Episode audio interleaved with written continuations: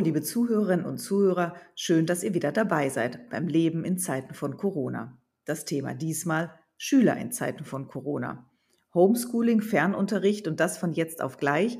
Nie zuvor wurde der Schulalltag so tiefgreifend und plötzlich umgekrempelt wie jetzt in der Pandemie. Ob und wie das gelungen ist, erzählt Elisabeth Chili, Sprecherin des Landesschülerbeirats Baden-Württemberg, ein Gremium, das sich als Interessensvertretung der Schülerschaft gegenüber der Politik und in der Öffentlichkeit versteht.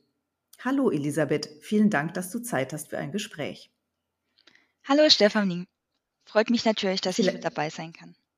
Ja, sehr schön. Vielleicht kurz zu dir. Du bist Sprecherin des Landesschülerbeirats Baden-Württemberg. Das heißt, du gehst selbst noch zur Schule?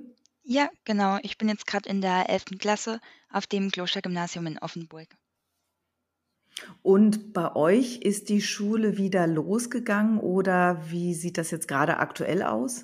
Ja, dadurch, dass ich in der Oberstufe bin, gehöre ich zu den Glücklichen, die seit dem 4. Mai schon wieder Schule haben. Aber wir haben natürlich auch ähm, Schülerinnen unteren Klassenstufen, die auch noch viel zu Hause bleiben müssen und Homeschooling betreiben. Das heißt, du bist also eine von Millionen in Anführungszeichen Betroffenen, die durchaus äh, viele Wochen im, im Homeschooling äh, waren, Fernunterricht erfahren haben. Wie hast du denn die Zeit so erlebt bis zum 4. Mai, bis ihr dann wieder in die Schule konntet? Ja, ich muss sagen, ich fand, es war schon eine Herausforderung, nur noch von zu Hause Unterricht zu haben. Ähm, allein die Zeiteinteilung, da habe ich gemerkt, dass das für mich eine große Herausforderung war, ähm, immer zu wissen, wann man was macht, sich da zu disziplinieren, morgens wirklich aufzustehen und gleich an die Aufgaben dran zu sitzen, war sicherlich nicht einfach. Ähm, trotzdem habe ich auch gemerkt, dass es wirklich viele Lehrer gab, die auch versucht haben, die Zeit gut zu überbrücken und gut zu nutzen und ein guter Unterrichtsersatz zu schaffen. Hattet ihr von der Schule so eine Struktur vorgegeben, wann ihr was machen sollt? Äh, habt ihr über es gibt ja verschiedene Möglichkeiten, wie dann die Aufgaben an die Schüler herangetragen werden. In Baden-Württemberg wird ja auch häufig, aber ich glaube auch in anderen Bundesländern Moodle als Plattform genutzt. Man kann es natürlich auch per E-Mail schicken. Was habt ihr denn benutzt und ähm, wie hast du denn dann so deinen Schulalltag äh, eingeteilt? Oder gab es auch regelmäßige Konferenzen, wo ihr zusammengekommen seid mit euren Lehrerinnen und Lehrern? Ja, also unsere Schule benutzt schon seit längerem Microsoft Teams, schon vor der Corona-Krise. Ähm, deshalb hatten wir da dementsprechend Glück, dass schon eine Systematik irgendwie vorgegeben war. Und dort hat man für jeden Kurs, den man in der Schule besucht oder für jedes Unterrichtsfach quasi eine eigene Gruppe. Ähm, Online-Unterricht tatsächlich war ganz unterschiedlich. Es gab Lehrer, die haben regelmäßig zu den normalen Unterrichtszeiten ähm, Online-Unterricht abgehalten. Es gab auch Lehrer, die haben einfach Aufgaben geschickt und dann ein Datum genannt, wann man die Aufgaben wieder zurückschicken soll, bearbeitet. Ähm, da wurde ganz unterschiedlich vorgegangen von den Lehrern, aber insgesamt hat es eigentlich sehr gut funktioniert, dadurch, dass man gut miteinander kommunizieren konnte. Das heißt, wenn man jetzt Fragen hatte, du sagtest, du bist in der 11. Klasse, da geht es ja auch nicht mehr um simple, sage ich mal, Mathematik oder Aufsatz schreiben, sondern das ist ja durchaus auch komplizierter. Also wenn man Fragen hatte, konnte man die Lehrer fragen oder vielleicht auch anrufen oder dann gab es auch persönliche äh, Konferenzen, in denen man Fragen stellen konnte? Ja, also einzelne persönliche Konferenzen haben wir eigentlich nicht gemacht. Äh, man konnte jederzeit die Lehrer anschreiben und dann, wenn tatsächlich die Frage ähm, zu kompliziert war, um sie schriftlich zu beantworten, hätte man sicher auch eine Konferenz machen können. Wir haben auch viel während, dem, während des Online-Unterrichts ähm, gefragt und uns da erkundigt. Das Ganze setzt ja voraus, dass man dann auch das, äh, die Hardware, also ein Computer, vielleicht sogar Drucker, Scanner oder so zu Hause hat. Wie war das bei dir in eurem äh, Haushalt? Hattet ihr genug Computer, Tablets, mit denen ihr dann auch hantieren konntet, um überhaupt am Fernunterricht teilzunehmen? Ja, also bei uns war es kein Problem, da ich meinen eigenen Laptop besitze und ich noch eine ältere Schwester habe, die auch im Fernunterricht war, die aber auch ihren eigenen Laptop hatte. Ähm, dadurch hatten wir das Glück, dass es keinen Kampf um Endgeräte gab. Aber Jetzt kommen wir vielleicht mal von deiner deiner persönlichen Erfahrung, ähm, zu den Erfahrungen vielleicht der Schülerinnen und Schüler oder insofern ihr das jetzt als als Interessensvertretung, ähm, erfahren habt, mitbekommen habt. Wie war denn so die Rückmeldung, äh, aus, ähm, Baden-Württemberg, verschiedenen von verschiedenen Schulen oder Schülerinnen, Schülern? Ähm, was habt ihr da so gehört und, ähm, äh, was waren vielleicht die Probleme, die es da so rund um den Fernunterricht gegeben hat? Ja, tatsächlich waren die Rückmeldungen ganz unterschiedlich. Ähm, das war von Schule zu Schule, von Lehrer zu Lehrern, von Schüler zu Schüler anders. Es gab Leute, die, ähm, sehr gut mit dem Fernunterricht klargekommen sind. Ähm, oft braucht man halt auch die nötigen Voraussetzungen, grad wenn man mehrere Kinder in einem Haushalt hat oder vielleicht noch die Eltern den Computer benötigen oder es nicht genug Räume gibt, dass jeder in einem separaten Raum sitzen kann. Ähm, da gab's große Probleme. Das haben wir manchmal zurückgemeldet bekommen, dass dass vielleicht die Kinder gleichzeitig Onlineunterricht hätten, aber gar nicht genug Laptops oder Computer zur Verfügung hatten. Ähm, es wurde auch ganz unterschiedlich berichtet von Schülern, die gesagt haben, bei ihnen ist der Onlineunterricht sehr gut ausgebaut, sehr vielfältig. Es wird versucht, auf die verschiedenen digitalen und technischen Möglichkeiten einzugehen. Es gab aber natürlich auch auf der anderen Seite Schüler, die uns gesagt haben, ähm, es geht eigentlich gar nicht, wir kriegen nur Aufgaben, wir kommen nicht hinterher. Das kann man eigentlich gar nicht richtig pauschal sagen. Habt ihr das, äh, gesammelt, ähm, oder habt ihr das an das Ministerium dann, äh, zurückgemeldet oder an einzelne Schulen seid ihr da herangetreten? Wie seid ihr damit umgegangen, Ja. mit diesen unterschiedlichen Erfahrungen oder auch Mängeln, die es da vielleicht auch gab? Ja, wir haben, ähm, mehrere Pressemitteilungen rausgegeben zu dieser Zeit. Ähm, grad jetzt am Samstag wird auch wieder eine rausgegeben werden in Bezug auf die digitalen Endgeräte, ähm, oder auch zu der Abitur Abitursregelung und haben uns da umgehört. Wir sind auch jederzeit erreichbar für Schüler, heißt, man kann uns auch immer anschreiben, wenn's Probleme gibt. Ähm, und das versuchen wir dann alles so gut wie möglich weiterzutragen, eben in Form dieser Pressemitteilungen oder manchmal auch einfach direkt. Äh, ganz kurz, dann haken wir da ein, wenn du sagst, man kann euch jederzeit erreichen. Wie macht man das am besten? Wo findet man euch? Ähm, eigentlich findet man uns überall, ähm, wo es soziale Netzwerke gibt. Also, wir sind auf Facebook, auf Instagram, auf Twitter, auf Snapchat sogar. Ähm, man kann uns auch jederzeit einfach eine E-Mail schreiben, ähm, mit dem Betreff oder uns anrufen. Da ist eigentlich alles möglich. Wenn man's ins wenn man Landesschülerbeirat Baden-Württemberg im Internet eingibt, ähm, kommt eigentlich sofort 'ne Anlaufstelle oder halt auf Instagram, ähm, als direkt kann man uns auch sehr gerne anschreiben. Okay. Kann man auch eigentlich als Elternteil sich bei euch melden, wenn die Kinder vielleicht erst in der 5., 6. Klasse sind, aber die Eltern da feststellen, die Kinder haben da Probleme?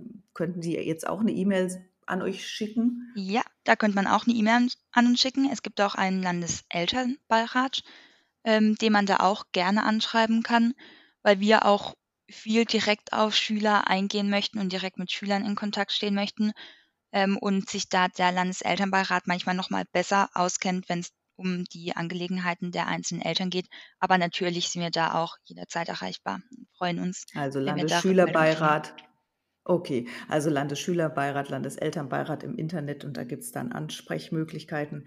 Ähm, du hast grade gesagt, ihr habt jetzt noch mal aktuell 'ne Pressemitteilung gebt ihr raus zum Thema digitale Endgeräte. Was ist da das Thema? Ähm, hauptsächlich geht's ums Sofortausstattungsprogramm, ähm, das ja jetzt vom Land noch mal weiter unterstützt wurde mit mehreren Geldern, ähm, und die Gelder sollen genutzt werden, damit mehr digitale Endgeräte angeschafft werden. Aber natürlich finden wir, dass die Anschaffung der digitalen Endgeräte allein nicht reicht, weil's immer noch Komplikationen gibt, eben durch fehlende Strukturen, durch Lehrer, die sich vielleicht nicht so gut auf auskennen auf den mit den technischen Möglichkeiten. Ähm, und da haben wir noch mal appelliert, dass man sich nicht auf dieser Anschaffung ausruht und dass das nicht die ganze Corona-Situation löst oder alle Probleme da bewältigt, ähm, das natürlich für uns 'n guter Schritt ist, aber dass wir trotzdem noch fordern, dass da noch mehr intensiv geholfen und ausgebaut wird.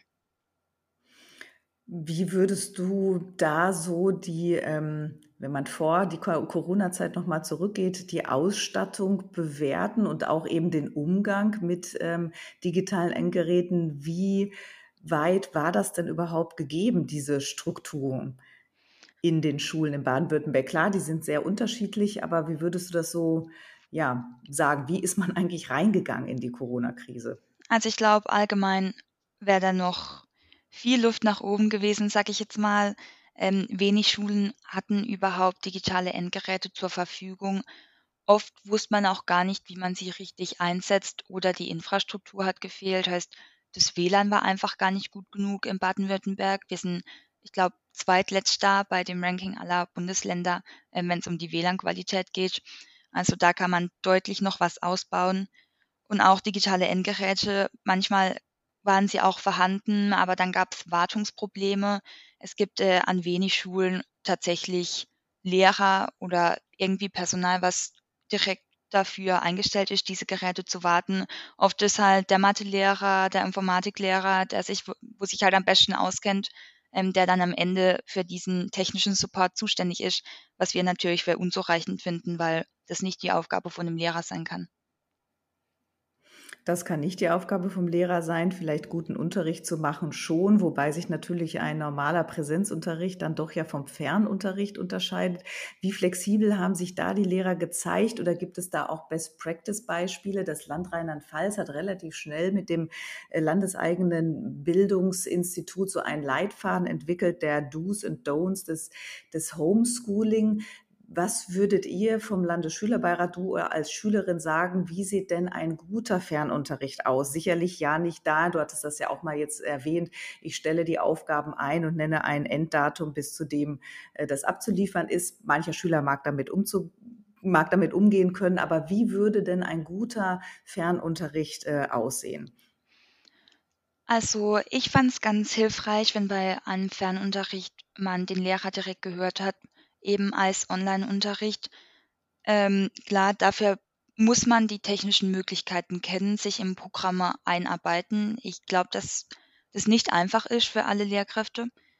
Ähm, was ich immer ganz hilfreich fand, war, wenn es zum Beispiel 2 Bildschirme gleichzeitig gab.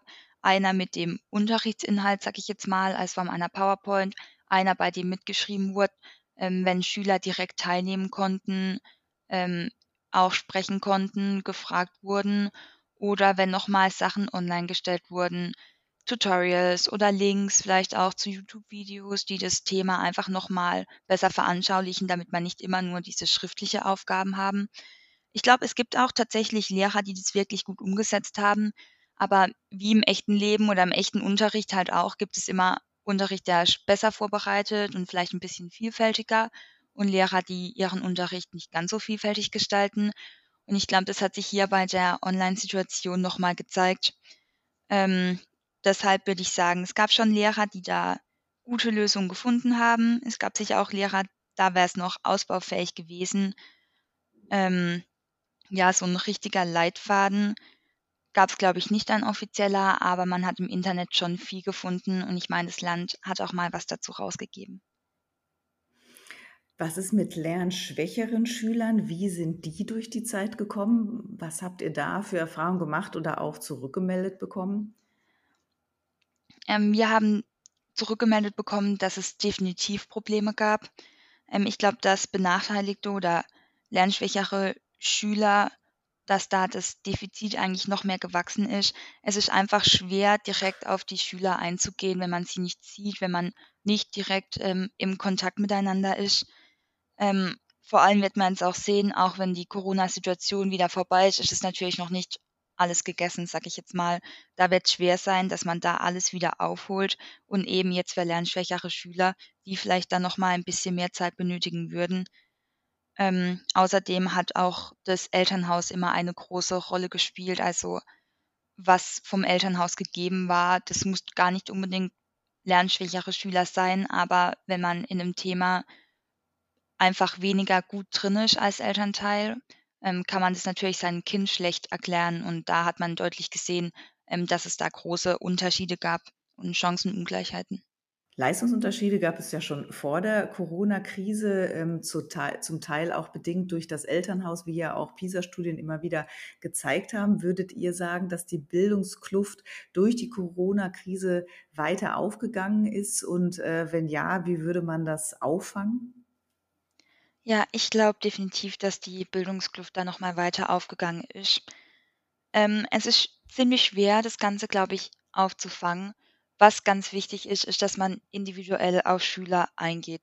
Dass wenn man bemerkt, dass Schüler Nachteile haben oder dass Schüler Schwierigkeiten haben mit dem Stoff, dass man auch als Lehrer dann noch mal direkt anschreibt und da auf die Schüler zugeht und die einfach nicht vernachlässigt und es auch im Hinterkopf hat, ähm, dass es da vielleicht Differenzen gibt. Und ich glaube, das einzige der einzige Weg, wie man diese Kluft tatsächlich wieder schließen kann, ist zum einen die Ausstattung aller Schüler, dass man wirklich sagt, es sind schon mal alle alle Grundgegebenheiten da, dass einfach das WLAN gegeben ist, dass einfach Endgeräte gegeben ist, ähm, und dann natürlich durch die individuelle Förderung, dass man auf die Schüler noch mal zukommt. Ich glaube, das sind die einzigen Wege, wie man tatsächlich diese Kluft wieder schließen kann oder diesen Prozess jetzt auffangen kann.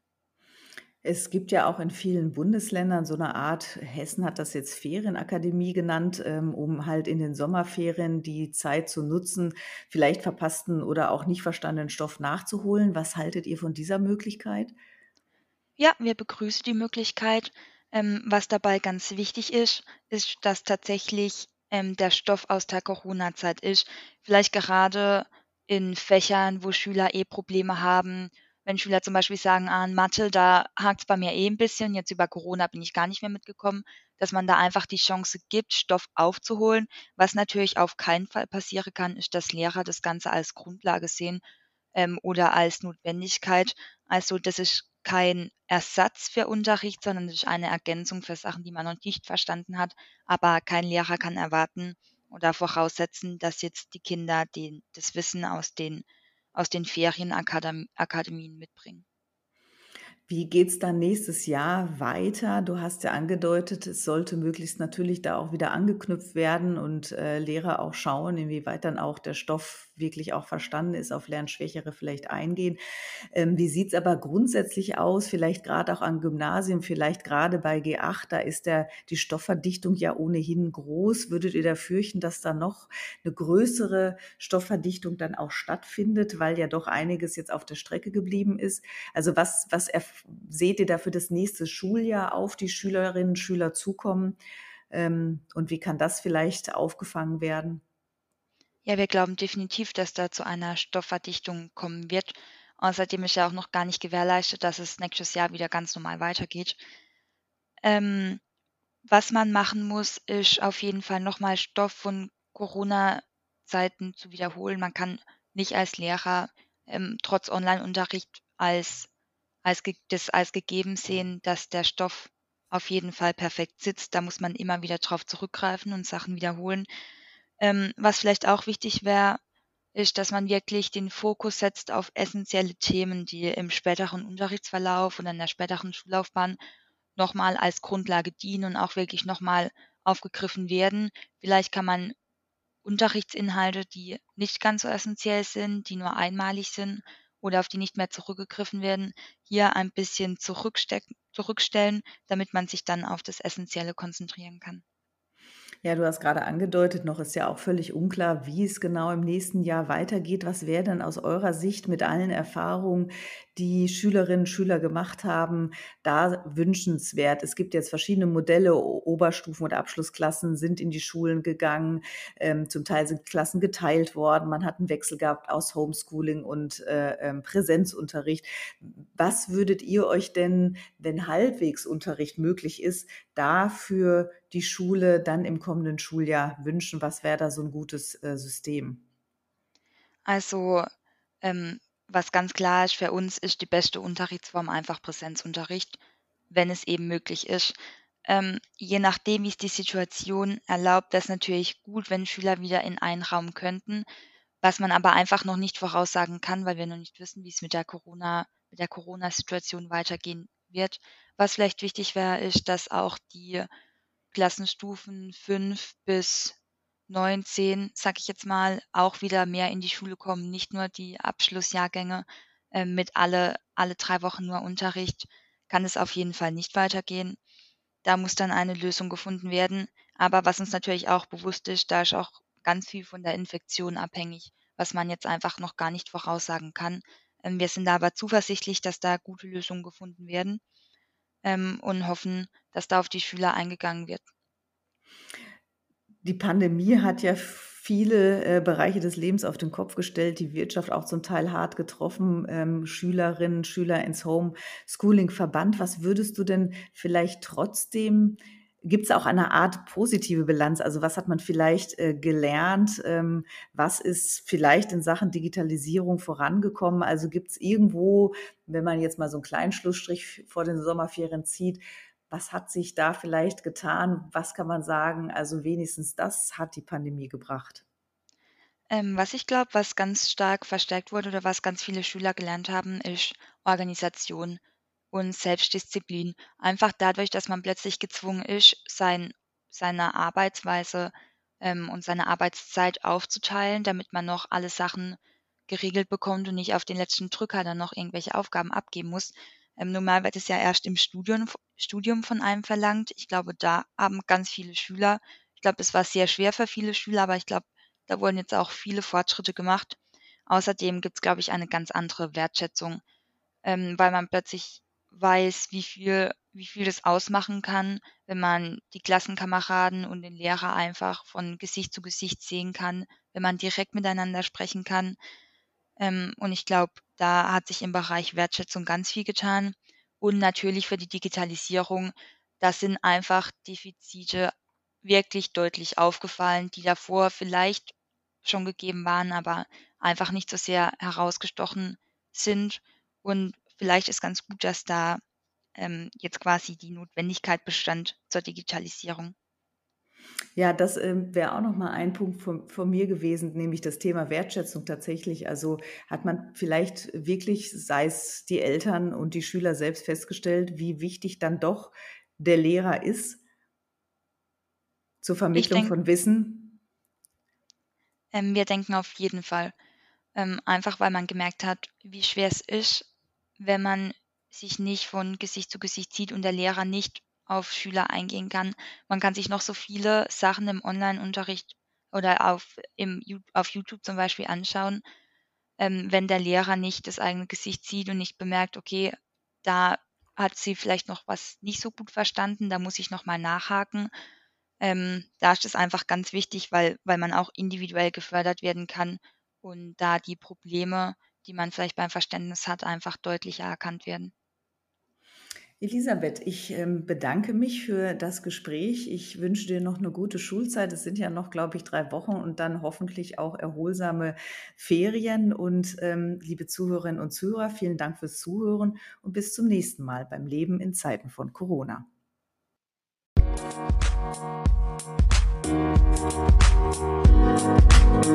Musik